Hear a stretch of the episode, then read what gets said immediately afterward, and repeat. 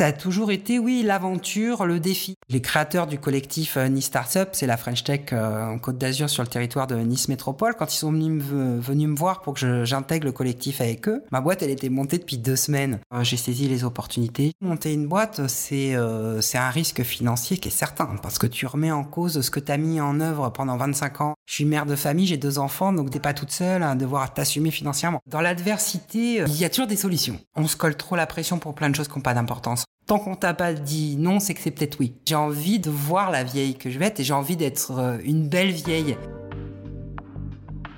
Bonjour et bienvenue dans 50 ans et toutes mes dents, le podcast de celles qui abordent et traversent la cinquantaine avec optimisme et croquent leur futur professionnel à pleines dents. Parce que la seniorité est une vraie valeur ajoutée, apprenons à la savourer et la valoriser. Je suis Karine Arnéodo, coach professionnel et booster d'impact positif des carrières féminines. Je vous emmène à la rencontre de femmes inspirantes qui croquent leur futur professionnel à pleines dents avec audace et optimisme.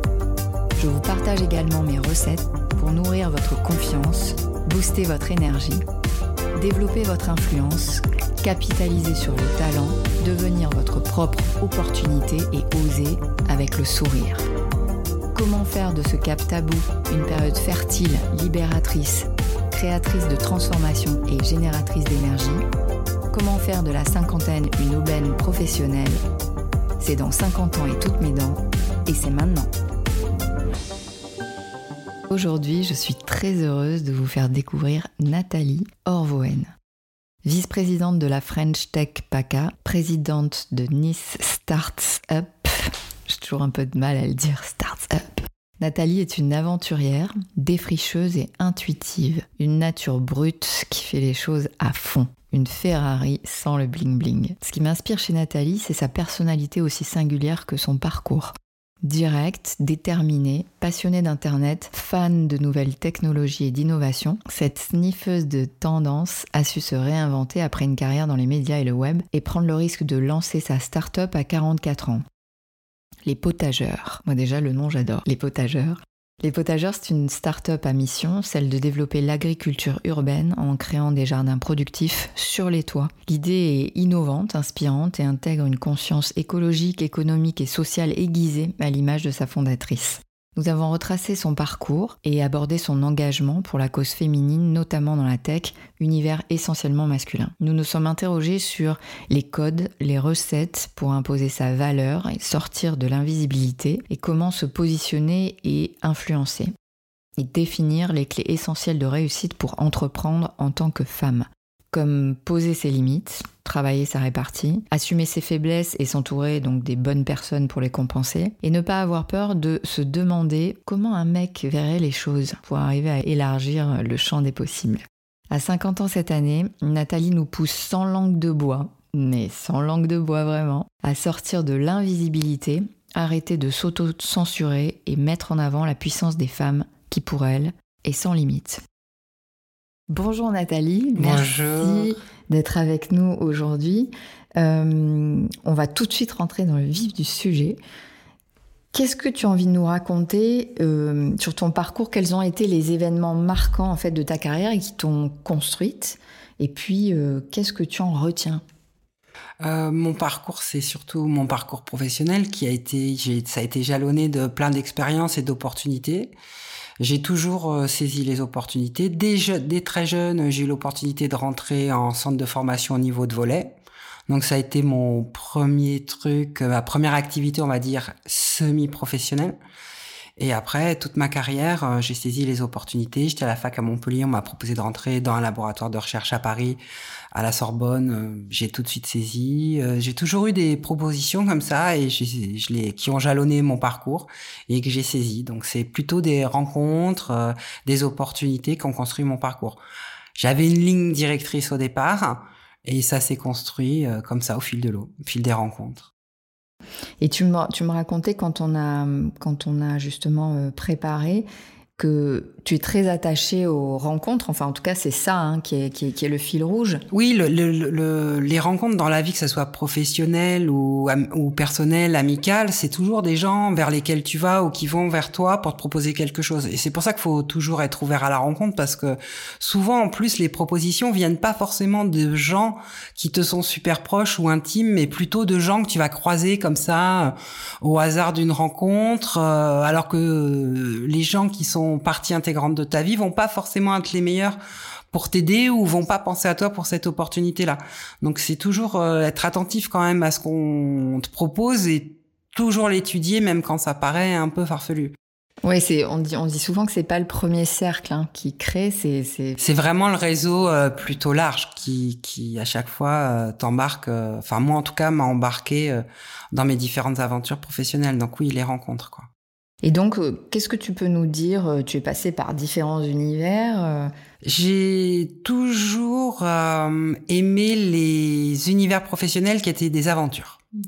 Euh, début de ma carrière, quand j'étais dans un laboratoire de recherche en sociologie, c'était l'aventure de l'internet. C'était 94, 95, c'était les débuts de l'internet en France.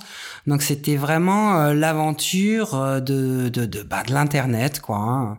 Découvrir ce nouveau médium, savoir comment ça allait, tout, était à faire, tous les développements, tout ce que ça allait euh, pouvoir engendrer dans la société. Puis on le voit aujourd'hui, 25 ans après, toutes les conséquences de cette innovation a été hyper rapide quoi. Et après ça a toujours été oui, l'aventure, le défi. Après j'ai bossé dans des boîtes en ou en crise ou en restructuration ou euh, dans des ou dans un ministère où là bah, c'est l'ébullition l'ébullition pardon euh, permanente. Donc oui, c'est vraiment faut qu'il y ait un espèce de challenge mais court terme. Je suis plutôt quelqu'un qui arrive pour euh, quand il y a un problème ou qu'il y a une action un peu forte à mettre en œuvre. Je suis pas euh, quelqu'un qui va être en capacité de rester dix ans dans la même entreprise. Je m'ennuie vite. Donc c'est plutôt euh, entre deux et cinq ans, c'est ma période d'activité. Après, je commence à m'ennuyer, donc j'ai besoin toujours d'être dans des des, des, des cycles professionnels euh, pas tumultueux, mais en tout cas énergiques. Et quand euh, tu me racontais euh, ton parcours, il y avait j'ai un côté, euh, les mots qui me viennent, alors tu l'as dit bien sûr, aventurière, et puis il y a défricheuse qui me vient, pionnière. Bah en fait, je le fais, c'est naturel, c'est pas quelque chose que je cherche à faire c'est naturellement les idées viennent à moi. Après, c'est ma façon de voir le monde qui est comme ça, euh, euh, mon intelligence qui est faite de cette façon euh, par association d'idées. Et j'ai quand même fait une formation de sociologue. Je suis sociologue de formation, donc c'est de la prospective. Donc on s'intéresse quand même à l'ère du temps, à ce qui, ce qui, les innovations. L'innovation, c'est c'est dans l'ère du temps. Il faut être, faut la capter. on voit, je regardais récemment un documentaire sur l'INA qu'avait réalisé Barjavel de prospective et c'est la société aujourd'hui de 2020. Et ça date euh, milieu euh, du 20e, je sais pas, 1945, 47, je crois le reportage est vu sur l'INA. Donc euh, les innovations, elles sont dans elles sont dans l'air de l'air du temps, dans l'air qu'on respire. Il faut juste ben, avoir faire la connexion entre les différents éléments qui qui, qui s'invitent à nous quoi. Hmm. Donc je pourrais entendre que tu es une intuitive. Ouais, très intuitive, intuitive et puis et puis oui, je m'intéresse à, à l'innovation, à la nouveauté. Et euh, donc dans ton parcours, c'est ce que tu as été amené aussi à mettre en place dans pas mal de. Bah à chaque fois, souvent, bah, comme j'ai bossé dans l'internet euh, au tout début de ma carrière, il y a quand même longtemps, dans les années 90, milieu des années 90, j'ai acquis des compétences euh, à cette époque-là. Maintenant, c'est un peu différent, qui faisaient que j'avais un, un profil un peu atypique, à la fois littéraire et, et technique. Donc euh, du coup, euh, c'est des, ça a été, euh, ça m'a permis de pouvoir intégrer des entreprises qui ben, démarraient dans le numérique, dans leur dans leur stratégie. Donc du coup, soit dans le numérique pour la stratégie managériale, soit le numérique comme nouveau socle de développement business. Donc à chaque fois, il y avait une problématique numérique et c'est pour ça que j'arrivais toujours dans des entreprises en transformation en fait. Avec cette, cette, ce fil rouge sur le numérique, effectivement. Ouais, le numérique, euh, numérique management, ouais, gestion de projet, développement et mise en œuvre de projets en lien avec le numérique. Ou euh, la RSE, ce genre de... l'innovation, quoi. Et euh, donc, toi, tu as monté ta première start-up, Les Potageurs, à 44 ans. Ouais. Euh, déjà, pourquoi à ce moment-là? Ben en fait, euh, c'était euh, le bon moment. C'était euh, un peu maintenant ou jamais, euh, à la fois par le l'âge, justement, c'était un peu le dernier moment parce que si je foirais mon coup, ça me laissait 4-5 ans pour me retourner, j'arrivais à la cinquantaine, donc c'était encore jouable de, c'est encore jouable de retrouver un poste à peu près à responsabilité équivalent sur la Côte d'Azur. Euh, et puis, euh, je me sentais mature, prête. Euh, j'avais une bonne connaissance de l'entreprise et de son organisation. Alors, être cadre de direction d'une boîte, c'est pas être patron d'une boîte, ce sont deux choses différentes, mais j'avais quand même, euh, mais j'avais quand même une très bonne connaissance de euh, l'organisation d'une entreprise, le management, la structuration financière, les contraintes. Enfin, j'avais une bonne vision globale de la gestion de la structuration d'une entreprise. Donc, je me sentais prête et j'avais envie de mettre ma patte à moi, de créer ma propre entreprise avec ma vision du monde, défendre des valeurs qui soient en phase avec ce que je ressens moi et ma façon d'apprendre le monde. C'est pour ça que j'ai monté cette boîte d'agriculture. Donc c'est quoi les potageurs alors? Les potageurs, donc c'est une boîte d'agriculture urbaine. On crée des potagers sur les toits, les terrasses en pleine terre. Donc nos clients, c'est principalement les promoteurs immobiliers. On crée dans les nouveaux programmes immobiliers euh, euh, dès la, conception euh, l'espace qui sera dé, dévolu au maraîchage ou au potager, à la création des potagers. Donc c'est surtout pour les espaces de vie collectifs, quoi, les communs.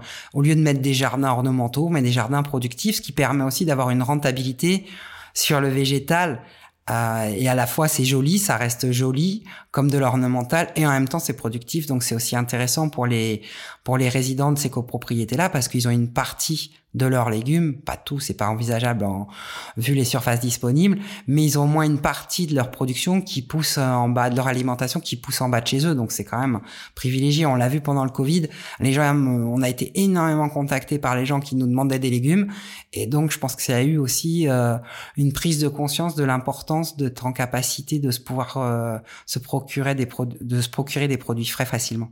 Mmh. Et puis c'est vraiment une entreprise qui a du sens qui correspond à tes valeurs. Ouais, on est vraiment, euh, c'est un, un, métier de base, quoi. Il n'y a pas plus, euh, bah, il y a, pour moi, il y a peut-être trois, quatre métiers de base euh, l'alimentation, construire une maison, produire des vêtements, quoi. C'est les trois choses de base dans l'absolu dont on a besoin.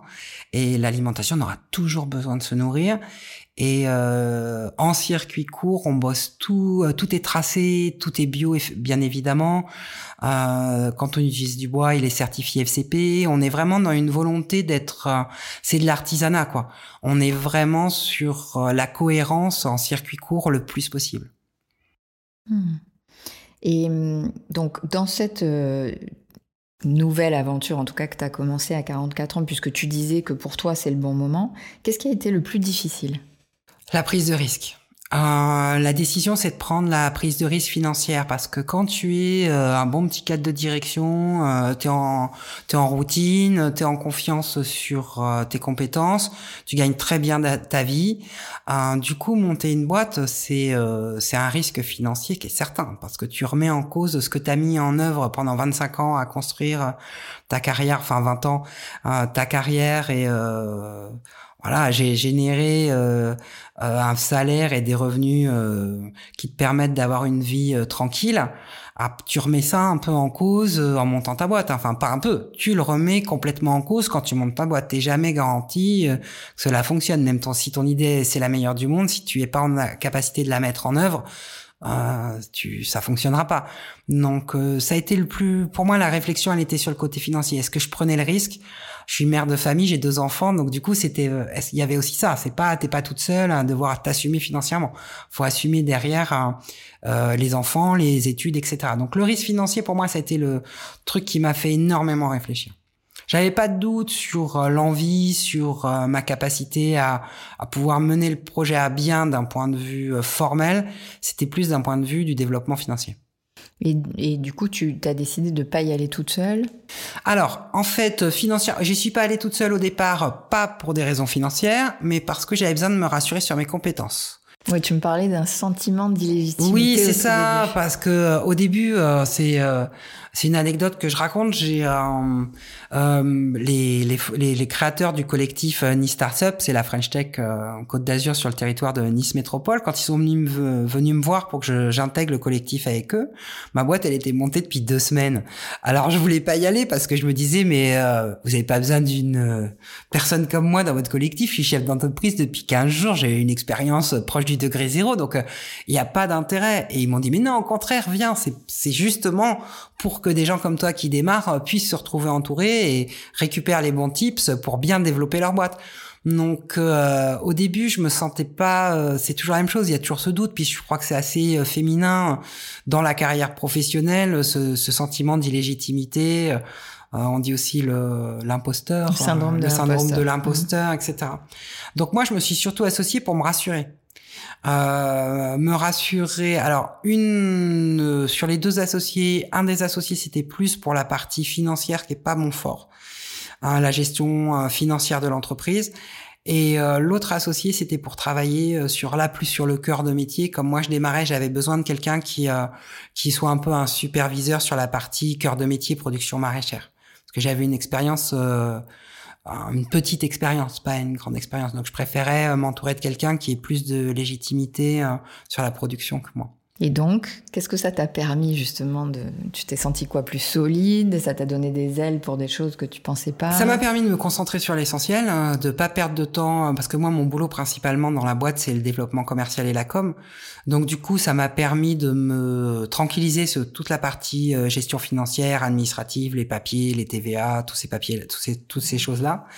Et ça m'a permis de, du coup, de, déployer mon énergie euh, pour le développement commercial, la com, et aussi la mise en production. Parce que moi, j'ai fait ce métier euh, euh, parce que j'en avais marre d'être derrière un bureau toute ma carrière. Ben, quand on fait de l'internet, on est principalement derrière un écran longueur de journée. J'en avais marre. J'avais envie de, de d'avoir une vie dehors, d'avoir une vie mhm. professionnelle, oui, en extérieur J'adore euh, faire du jardinage, donc j'avais envie euh, de lier aussi euh, un de mes centres d'intérêt avec ma vie professionnelle. J'avais envie des deux, une vie professionnelle en extérieur et une vie de bureau, parce que j'aime bien le travail intellectuel de conception des jardins. j'aime cette partie-là. Et j'aime aussi la partie mise en œuvre, d'aller jusqu'au bout en fait. Et le fait que ce soit un, un projet qu'on disait tout à l'heure de base, et ben c'est, c'est, je trouve ça gratifiant moi. En tout cas, pour moi, c'est gratifiant. Mmh. Et ce que j'entends, c'est que donc toi, tu t'es mis en capacité de t'entourer de gens qui te permettaient aussi toi de te concentrer sur tes talents à toi. C'est ça, c'est ça, parce qu'en fait, euh, même si on est expérimenté professionnellement, même si on a une belle carrière et qu'on a fait un beau parcours, on n'est pas omniscient. Euh, il y a y a un moment où il faut avoir conscience euh, de ses faiblesses, euh, de ses forces, de ses compétences. Et une fois qu'on a conscience de ses faiblesses, il faut chercher à les compenser et en s'associant avec des gens qui viennent compenser nos faiblesses ou nos manquements, quels qu'ils soient, dans le domaine professionnel. Donc du coup, c'était vraiment pour moi cette cette cette approche là, m'entourer des gens qui vont compléter mes limites, quoi. Et donc c'est de la sagesse, j'appelle ça de la sagesse. Oui, c'est avoir conscience vraiment de ses limites. Oui, oui, c'est ça. Et puis c'est le fait, euh, je pense, le fait d'être plus mature, euh, d'avoir une belle expérience de vie et professionnelle. On sait là où on est bon, là où on est mauvais. Et il y a aussi ce qu'on aime et ce qu'on n'aime pas. Parce qu'il y a des choses qu'on n'aime pas faire, mais on est bon. Et il y a des choses euh, qu'on sait pas faire et qu'on aimerait bien faire et peut-être pour lesquelles on a les talents et les capacités. Il faut juste qu'on les découvre. Donc du coup, moi, c'est plutôt de l'optimisation et c'est de la tranquillité cérébrale aussi. C'est-à-dire que euh, euh, une fois que tu as conscience de tes faiblesses et que tu te dis bon bah ça de toute façon je sais pas fait pour moi, je sais pas, j'y arrive pas, euh, c'est aussi une façon de te dégager l'esprit pour te concentrer sur autre chose et assumer ses faiblesses. Je trouve que c'est plutôt une euh, c'est valorisant. c'est un signe de puissance. C'est un signe de puissance, oui, exactement, ouais, parce que tu sais que tu as suffisamment de force par ailleurs pour compenser tes faiblesses ou trouver des solutions. Ta force donne la, la, capacité de trouver des solutions pour tes faiblesses. Quoi. Mmh. Donc tout ce que tu dis, on pourrait dire que c'est les clés de la réussite d'une entrepreneur senior, c'est-à-dire euh, être euh, en conscience de euh, ses carences, ses compétences et ses ressources, parce qu'en fait à cet âge-là, on se connaît mieux. On se connaît mieux, donc on est en capacité de vraiment, si on est vraiment honnête envers soi-même, on sait exactement ce qu'on est capable de faire et pas faire, ce qu'on aime faire et pas faire. Donc euh, faut voilà, faut être capable de, d'assumer ses, faiblesses, quoi. Ouais, d'assumer qui on est, et puis comme ça, tu, ce qu'on disait, euh, ça va plus vite aussi. Hein. Ça va plus vite. Bah, le fait que tu maîtrises euh, toute une partie, euh, tout un pan des compétences nécessaires pour développer la boîte, tu sais que tu vas beaucoup plus vite, tu sais exactement ce qu'il faut faire. Donc il y a certaines choses où pour moi c'est vraiment facile à faire. Le commercial, par exemple, ça a été quelque chose de plus difficile à faire pour moi. Mettre en œuvre la stratégie commerciale aucun problème. Monter les supports de com, angler la com, aucun problème. Faire toute l'avant-vente, je sais super bien le faire, mais toute la finalisation de la vente et demander, dire ça vaut quoi ça et vous allez me donner ça, ça, ça a été un truc et c'est un truc, c'est un sujet sur lequel je travaille encore. Donc euh, c'est important de d'être en capacité de, de, connaître ses limites parce que c'est le développement de la boîte et du projet qui, qui, qui est mis en qui est mis en péril si on n'est pas capable d'être honnête quoi envers soi-même du moins. Donc euh, repérer ses blind spots c'est important. Mm. Donc aujourd'hui tu es vice-présidente de la French Tech et aussi présidente de Nice Startup. Euh, pourquoi toi?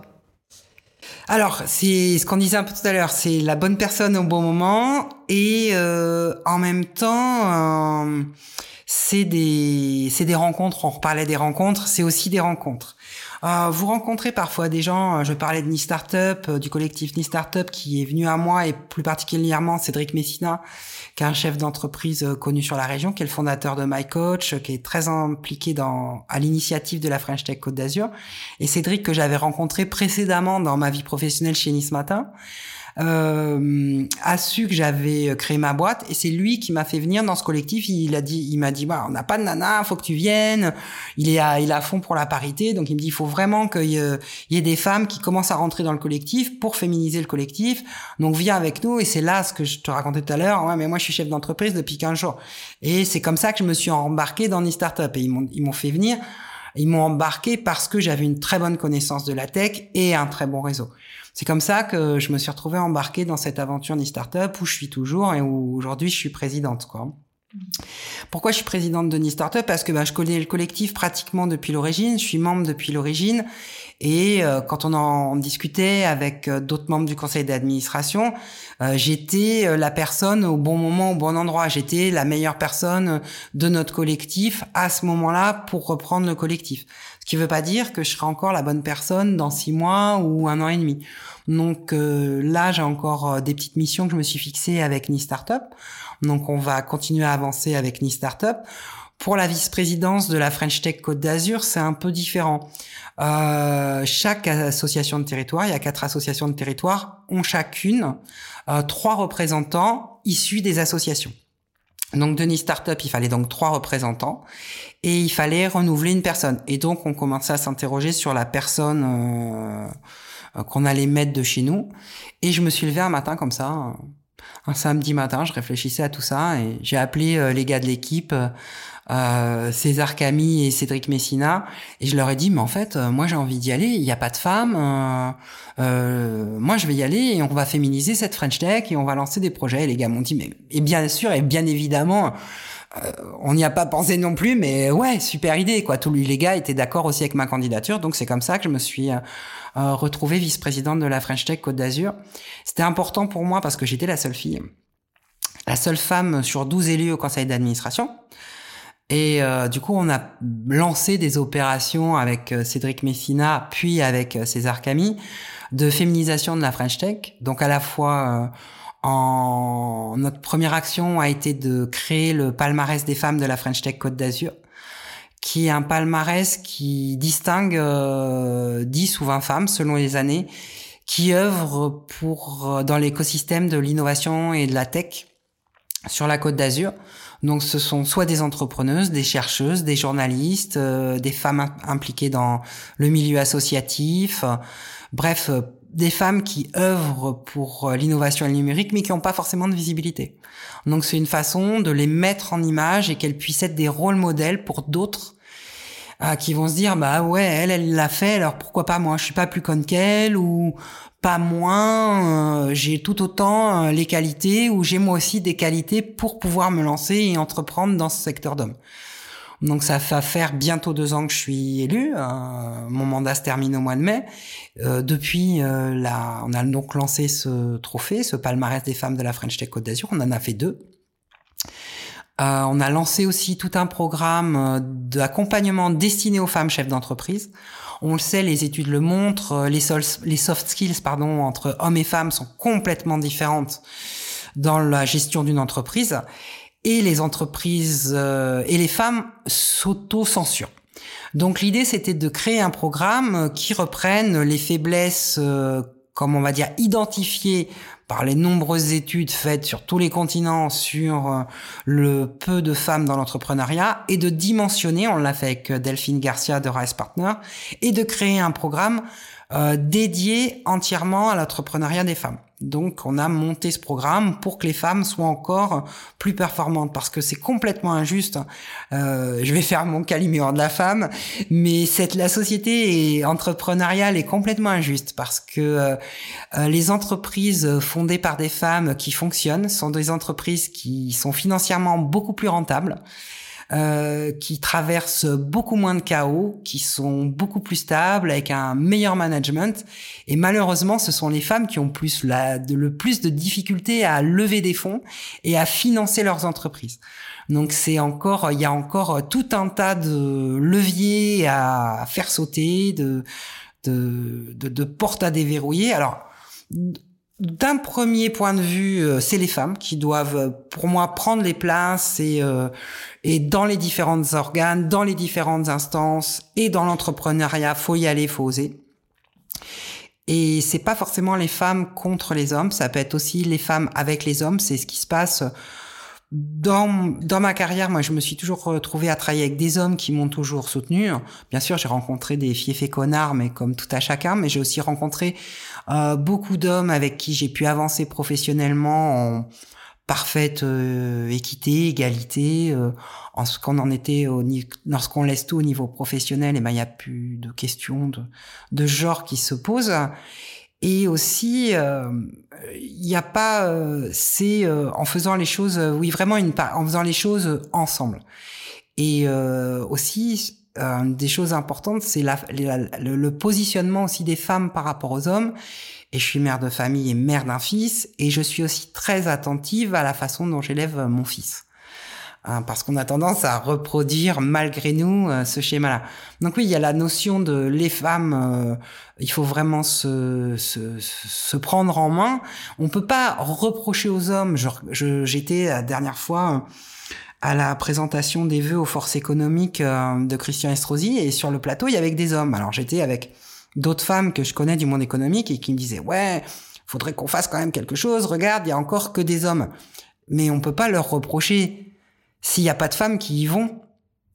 Donc euh, c'est aussi je pense aux femmes de se mobiliser pour avoir les postes et on va arriver à une parité. Et c'est ce que tu disais quand euh, j'entends que c'est toi qui t'es levé en disant euh, c'est moi qui vais faire le truc. Enfin, c'est je me positionne pour justement prendre la, la vice-présidence. Ouais.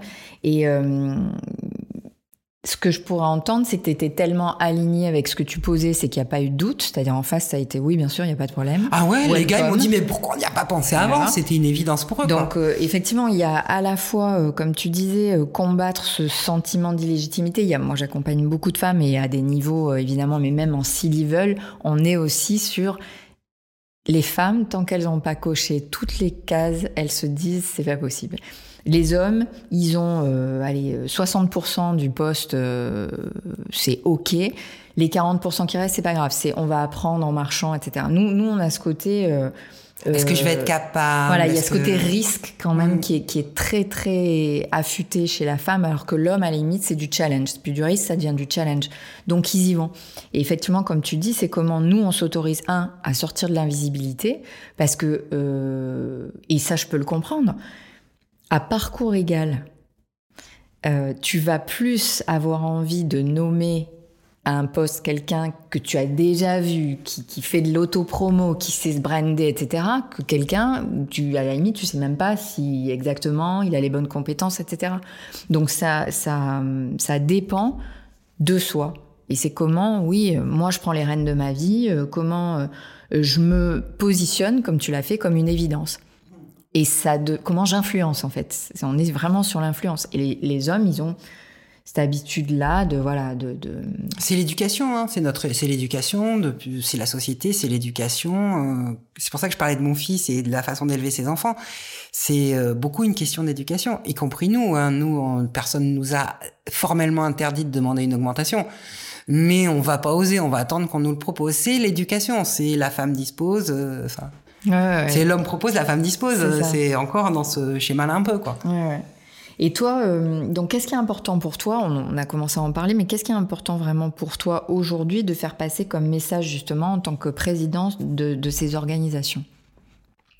Bah faut y aller, il faut pas avoir peur de, de, vouloir se positionner et de et de défendre sa vision du monde. C'est pas alors je dis le terme défendre, du coup ça veut dire qu'on est attaqué, mais euh, de c'est pas attaquer, c'est de, de, de ouais, de, de, de, défendre ses valeurs, d'être aligné avec son propos, son discours, euh, dire ce que l'on pense et, euh, et l'assumer et, ça passe. Enfin. Et c'est ce que tu disais aussi parce que je pense que.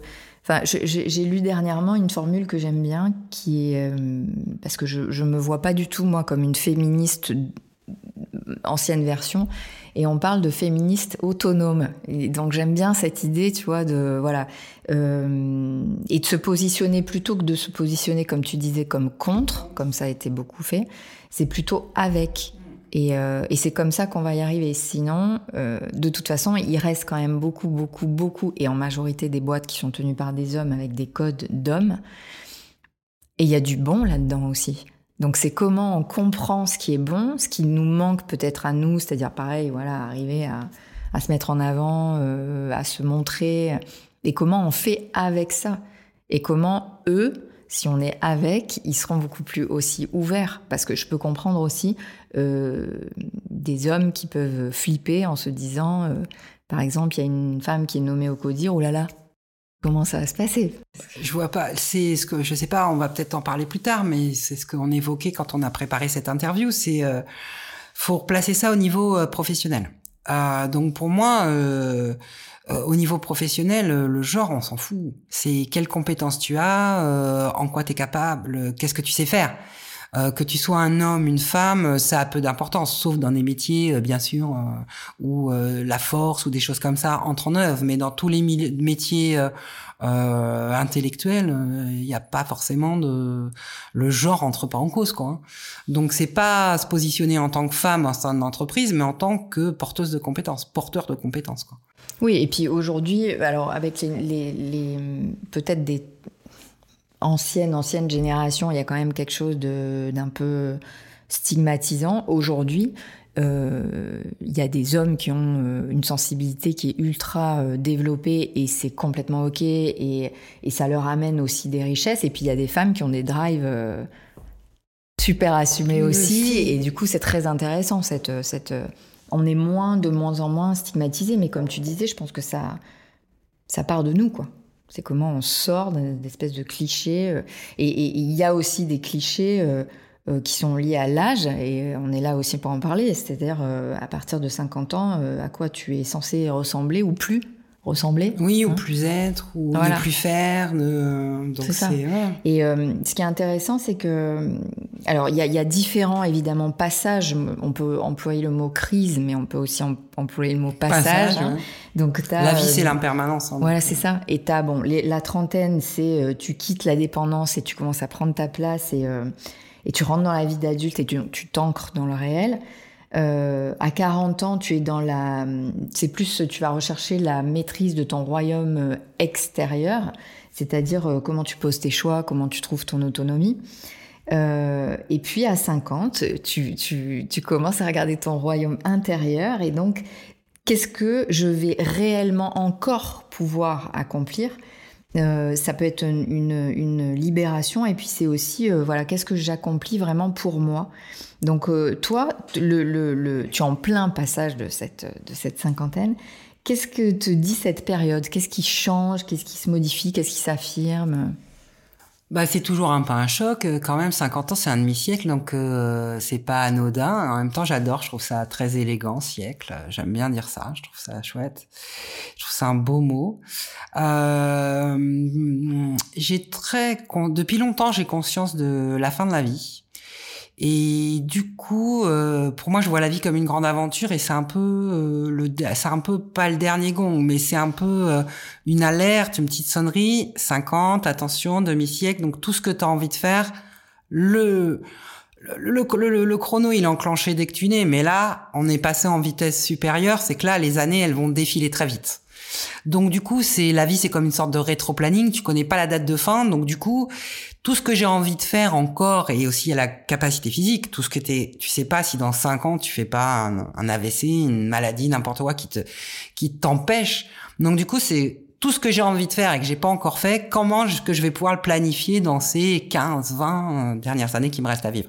Donc c'est vraiment pour moi c'est c'est c'est plutôt le euh, la construction des envies, qu'elles soient personnelles ou professionnelles, que j'ai pas encore pu euh, réaliser ou mettre en œuvre. C'est pas réaliser, c'est mettre en œuvre. C'est toutes les aventures, toutes les expériences que j'aimerais avoir ou vivre que j'ai pas eu encore l'occasion de faire et qui me tiennent vraiment à cœur. C'est ça le. Alors en même temps, ça fait un peu flipper, c'est un peu stress, c'est un peu dire oh, putain, euh, c'est bientôt la fin, mais je préfère avoir conscience de la fin et de me dire que ouais, j'aurais quand même bien euh, profité, vécu toutes les choses que j'avais envie de vivre. Au moins essayer. Ouais, il y a quelque chose de l'accélération hein, qui, se, qui, se, qui se met en place. Et puis tu me disais aussi, euh, euh, il y a un truc qui te gonfle, c'est le mythe du jeunisme avec rattraper un truc irrattrapable et que toi, tu avais envie d'être une bah, vieille belle. Ouais, bah en fait, je suis un peu euh, désœuvrée par la pression que se mettent elles-mêmes, hein, souvent les femmes, euh, euh, par rapport à leur physique et à la pression de l'âge, la chirurgie esthétique, le botox, enfin, je trouve ça délirant le qu'on en arrive à une sorte d'uniformisation des physiques et des femmes. même on a beau faire toute la chirurgie esthétique qu'on veut, on a l'air d'une femme vieille refaite. Euh, je suis désolée. Euh, le cou ça change pas, les mains ça change pas. Hein. donc euh, moi je préfère. Et puis j'ai envie de voir quelle euh, vieille euh, je vais être quoi. Donc j'ai pas j'ai envie d'être de voir la vieille que je vais être et j'ai envie d'être une belle vieille, pas une fausse vieille jeune qui ressemble à tout le monde. Donc non pour moi c'est important de. On a 50 ans c'est comme ça. Hein. Je préférais le physique que j'avais peut-être quand j'avais 25 ans, mais j'aurais plus jamais 25 ans, c'est fini ça. Ouais, c'est euh, ce qu'on disait, c'est-à-dire qu'est-ce que sur quoi tu peux avoir une maîtrise et puis sur quoi c'est important de lâcher parce que sinon tu vas être malheureux euh, à bah, chercher quelque Ça reviendra jamais. C'est chaque jour qui passe, chaque minute qui passe, tu vieillis. Donc euh, si tu commences à regarder, c'est c'est si t'en es encore à à penser que c'est ton physique qui va te rendre heureux. Enfin, c'est pas tout à fait comme ça que ça se danse. T'as toujours que t'as beau faire toute la chirurgie que tu veux, t'as quand même 50 ans. Donc euh, ça, ça changera pas. Donc je, je trouve ça, ça me, je trouve ça attristant en fait. Et euh, donc au niveau de, de, tes conseils, je t'avais demandé qu'est-ce qu'est-ce que tu pourrais donner comme conseil pour percer en tant que femme dans la tech, et tu m'as dit en fait je vais te répondre par rapport à tous les secteurs. Donc ce serait quoi les Oui, je pense qu'il n'y a pas de frontière. Réussir dans la vie professionnelle, quel que soit le domaine, c'est un peu pareil. Donc je vais, pour moi, ça change pas grand chose. Hum, il y a un élément que je te citais déjà tout à l'heure, c'est euh, ben, voir le boulot comme euh, euh, une mise en valeur de ses compétences et on met en œuvre ses compétences. On n'est pas là pour regarder euh, si tu es une femme ou un homme. On est là vraiment, est-ce que tu es en capacité de faire ce pourquoi tu as été embauché dans cette boîte? Ça, c'est la première chose. Quand on est une fille, avoir de la répartie. Et effectivement, dans la tech, travaillez votre répartie les filles, pas se laisser emmerder quoi. Quand on vous parle mal ou on s'adresse à vous d'une manière avec un humour graveleux, etc. Faut pas avoir peur. Poser ses limites. De poser les limites. Euh, moi, je le fais sur le même ton que les hommes, et je leur renvoie leurs blagues façon euh, féministe, je vais inverser les postures. Du coup, ça les choque. Je dis mais quand ils sont choqués, mais quand c'est toi qui me le dis, c'est pas choquant. Et quand c'est moi qui le féminise, là, c'est choquant. Donc, mais c'est sûr, quand on démarre, quand on est une petite jeune, et c'est moins facile. Et puis moi, c'est vrai que je suis grande, donc ça, ça, physiquement, ça en impose plus que quand on fait 1m60, c'est sûr.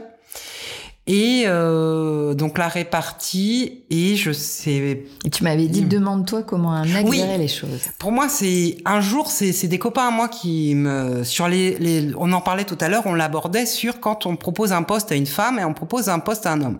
Un mec, lui, il est là, ouais, super, je suis trop fort et tout. Et la femme, c'est, est-ce que je vais avoir le temps? Est-ce que je vais être capable? Et est-ce comment je vais gérer mon planning? Et la fille se pose plein de questions, alors que le gars, il va dire, ouais, je prends le poste et en plus, je veux une voiture de fonction. Et si, et ça, et ça. Alors que la fille, tout juste, elle dit à peine, elle, elle dit merci d'avoir pensé à moi.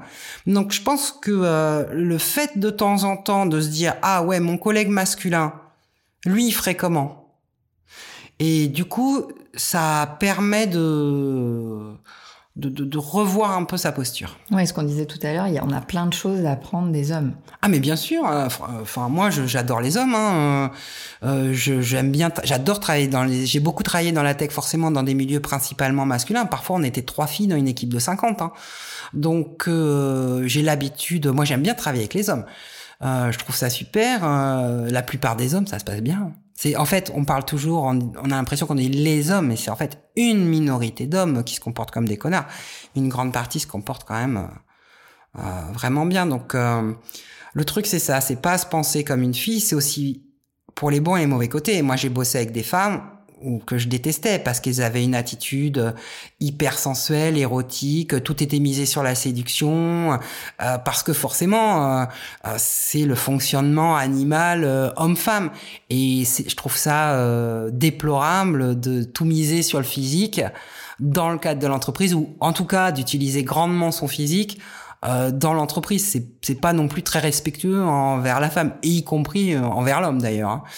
Euh, donc c'est plus, c'est pas, ça n'est pas pour autant nier sa féminité et devenir une femme, adopter les codes masculins, que ce soit dans l'habillement, le comportement, mais c'est voilà trouver juste milieu pour être bien tous ensemble. Quoi. Mmh. Euh, du coup, est-ce que tu as, tu, tu, as choisi, parce que tu m'en avais donné plein, des femmes de 50 ans qui t'ont inspiré ou qui t'inspirent encore? Oui, alors euh, moi mes références, c'est un peu bateau de dire ça, mais ça reste des, des références familiales quoi. Euh, ma grand-mère et ma tante, euh, depuis euh, mon enfance, sont des femmes qui m'ont inspiré. Donc euh, j'ai toujours pris exemple sur elle et sur euh, le discours aussi. Qu'est-ce qui t'a inspiré particulièrement? Ma grand-mère, euh, ça a été toujours de, de, de, de, me pousser en tant que fille. Euh, et les études, et tu peux réussir autant qu'un homme, les études, l'autonomie, c'était vraiment un sujet, c'était important pour elle. Elle me faisait toujours plein de lire, lire des biographies de femmes qui avaient réussi dans la vie, etc., etc. Donc ma grand-mère, c'était vraiment euh, et puis euh, l'aventure. Euh, ma grand-mère, c'est une femme d'aventure qui gérait sa famille, etc. et qui m'a toujours dit tant qu'on t'a pas dit non, c'est que c'est peut-être oui. Donc du coup, ma grand-mère m'a toujours énormément inspirée. Depuis, on était très proches hein, et on se ressemble beaucoup physiquement en plus et tout ça. Donc ma, ma grand-mère m'a toujours inspirée et ma tante aussi parce que c'est une femme libre qui a toujours mené sa vie autonome, etc. c'est vraiment deux femmes qui m'ont inspiré. Alors j'ai aussi plein d'autres femmes ou d'hommes d'ailleurs qui m'ont inspiré dans ma vie, mais c'est les deux femmes les plus, c'est le démarrage quoi. Et alors, on va rester dans la famille parce que tu m'as partagé ce que te disait ton grand-père paternel. Ouais, c'était ma grand-mère et ma tante, c'est côté paternel aussi. Et euh, j'en ai, fait mon comment dire ma petit, mon verbatim, mon, mon mantra, ouais. Où aller, comment aller, par où aller. Mon grand-père, j'ai vécu avec mes grands-parents une partie de mon enfance. Et mon grand-père euh, me disait toujours, Nathalie, où aller, comment aller, par où aller, réfléchis. Et une fois, et je trouve qu'en fait, c'est un peu bête, hein, mais je trouve que ça s'applique à tout. À tous les domaines. Où aller, c'est où j'en suis moi. Qu'est-ce que je veux vraiment? Ok, on me propose ce poste par exemple. Est-ce que je veux vraiment ce poste? Pourquoi? Comment je vais faire? C'est pas la même chose si on va à Nantes euh, à pied, en bateau, euh, en avion. Euh, voilà. Donc du coup, c'est vraiment cette phrase et je trouve qu'elle fonctionne dans tous les domaines de la vie. Et c'est un truc que je, quand je suis un peu perdu ou je sais pas trop quelle décision prendre, je repense à ce petit mantra de mon grand-père et je trouve que ça permet de bien remettre les choses en perspective ou au moins de à la base. Quoi. C'est ta boussole. Hmm. Euh, tu es hyper, je te, trouve très énergétique. Hein. Euh, quel est ton secret? Euh, je suis quelqu'un d'effectivement, je suis quelqu'un de toujours joyeux, assez joyeux, assez heureux. Je suis quelqu'un de positif. Mais comment tu comment tu alimentes cette cette joie en fait et ce positif? Je vois toujours le bon côté des choses. Je vois toujours les solutions, jamais, jamais les problèmes. Je suis optimiste, quoi. J'ai un caractère euh, naturellement optimiste. Je suis assez joyeuse, euh, assez heureuse naturellement. Et euh, dans toutes ces, j'ai vécu des situations très difficiles, très jeune. Et dans l'adversité, il y a toujours, il y a toujours des solutions. Jamais n'est rien n'est n'est complètement sombre. Et il y a toujours des possibilités qui s'offrent à nous, quelle que soit la galère. On voit euh, même des gens qui ont vécu des trucs euh, vraiment difficiles. Je pense euh, au camp de concentration, ces choses-là. Mon grand-père avait fait 50 camps. Il me racontait comment il vivait ces années de camp pour survivre. Ben, ils ont survécu, ils ont vécu des super moments malgré tout dans cette dans cette horreur. Donc je pense que oui, il y a toujours une face. Ouais, c'est une c'est une tournure d'esprit.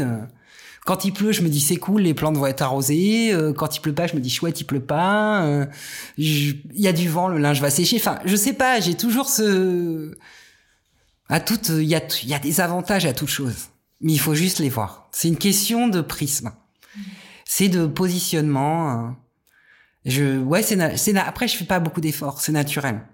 mais ce que j'entends, c'est que hum, c'est peut-être naturel, mais en tout cas, tu sais l'alimenter aussi. Parce que tu as dit, tu as vécu des choses quand même euh, lourdes. Et puis, euh, tu décides quand même de suivre ça, parce que tu pourrais te laisser aspirer aussi.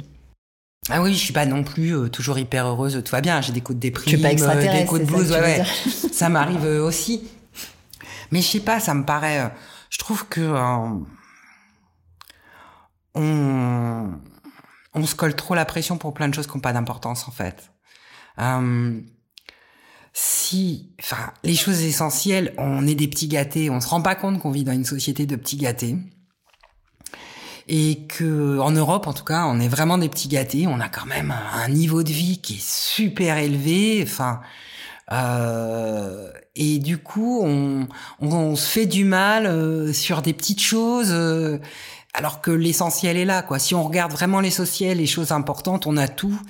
Et des problèmes, c'est, c'est, j'en traverse aussi comme tout à chacun, mais on sait que ça passe, quoi. Ça passe. Je fais aussi du yoga depuis 20 ans et beaucoup de méditation. Je pense que ça aide à l'alignement et à la gestion de l'énergie, mmh. euh, du stress, euh, euh, du mental.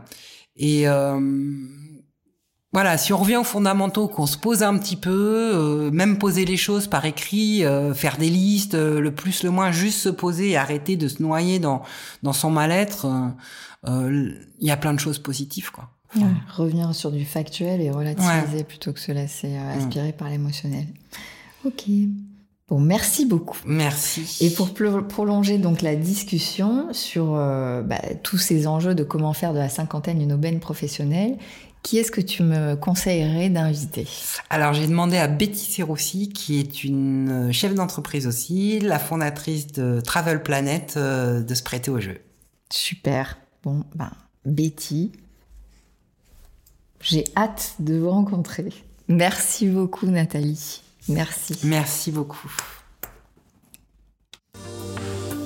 J'espère que vous avez pris autant de plaisir à écouter cet épisode de 50 ans et toutes mes dents que j'ai eu à le concocter pour vous.